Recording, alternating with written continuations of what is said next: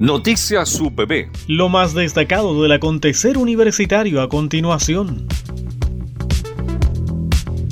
Fortalecer la calidad de vida y la integración social de mujeres de la comuna costera, mejorando sus capacidades personales y sus competencias laborales y asociativas, fue el principal objetivo del proyecto Mejorando la calidad de vida e integración social de mujeres vulnerables de la comuna de Copquecura desarrollado conjuntamente por el Centro de Estudios de Ñuble de la Universidad del Biobío, la Municipalidad de Copquicura y el Gobierno Regional de Ñuble.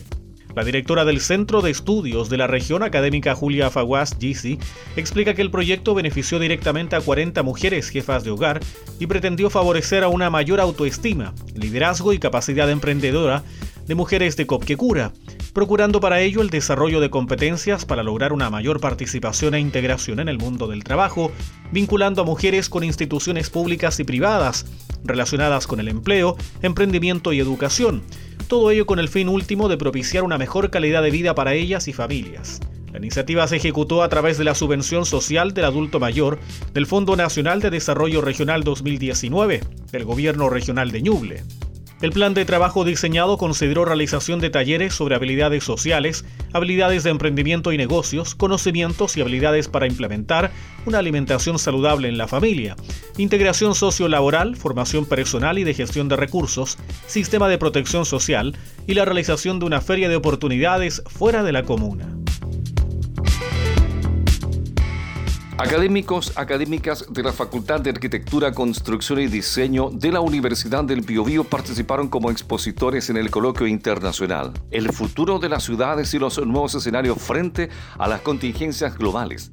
El evento fue organizado en conjunto por el Instituto de Investigación y Estudio de las Ciudades y el Centro de Estudios Estratégicos para el Desarrollo de la Universidad de Guadalajara, México, el Centro de Política de Suelo y Valorizaciones de la Universidad Politécnica de Cataluña, el Instituto de Estudios Urbanos de la Universidad Nacional de Colombia y el Departamento de Planificación y Diseño Urbano de Farcodi UPB. Su objetivo fue abordar la situación que se vive en ciudades producto de la pandemia de COVID-19, crisis que ha obligado a modificar su desarrollo.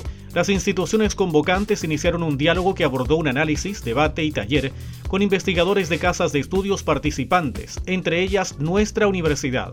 En la instancia internacional expusieron los académicos del Departamento de Planificación y Diseño Urbano, doctora Ana Sasso, doctor Francisco Sabatini, doctor Sergio Berisville, en su calidad de moderadores, el doctor Héctor Gaete Férez, ex rector de nuestra Casa de Estudios, y la doctora María Isabel López, directora del Magíster en Patrimonio Urbano de la Facultad.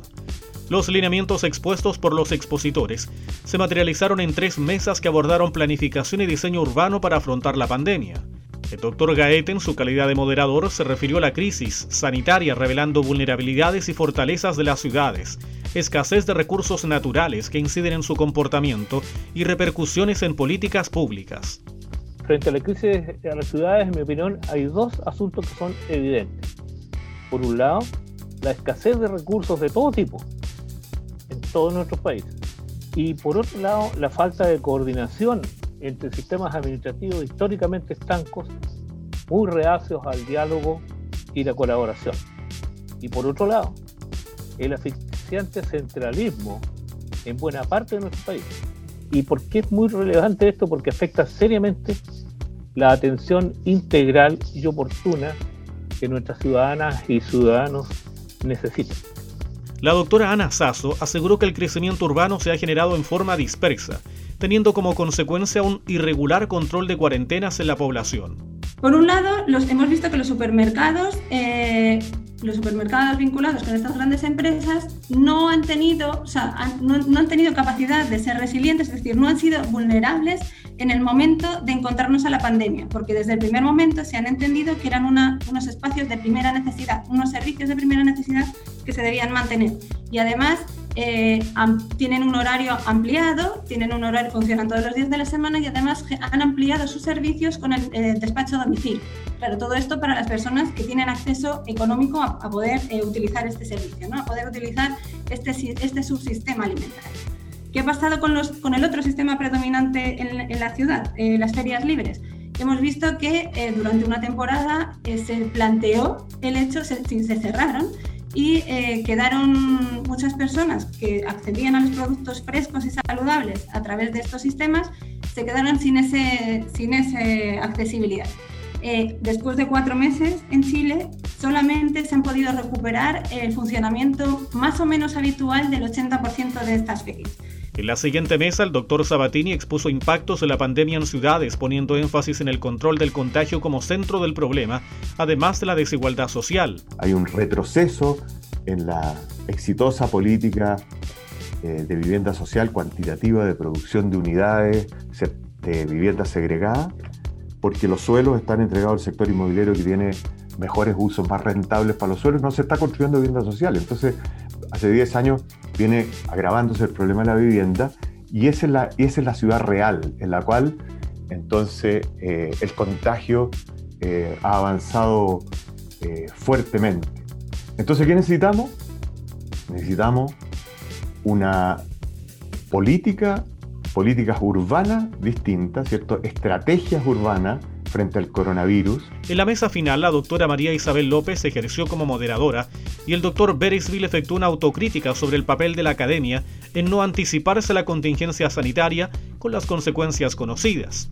Finalmente, el doctor Héctor Gaete cerró el coloquio valorando la colaboración entre casas de estudios participantes, además del aporte de sus respectivos académicos de las más diversas áreas del conocimiento. Experiencias de enseñanza y aprendizaje en contexto de pandemia en la región del Biobío. Se denominó el conversatorio que realizó el Observatorio Social de Educación del Centro de Estudios Urbanos Regionales de la Universidad del Biobío.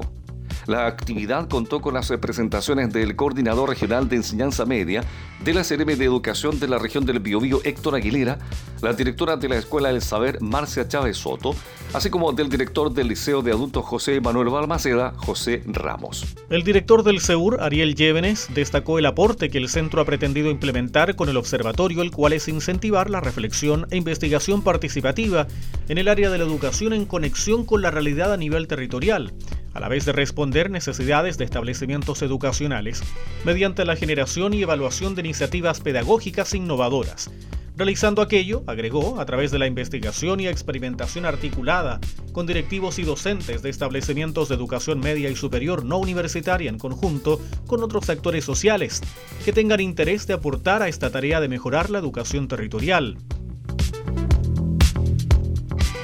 Noticias UPB lo más destacado del acontecer universitario.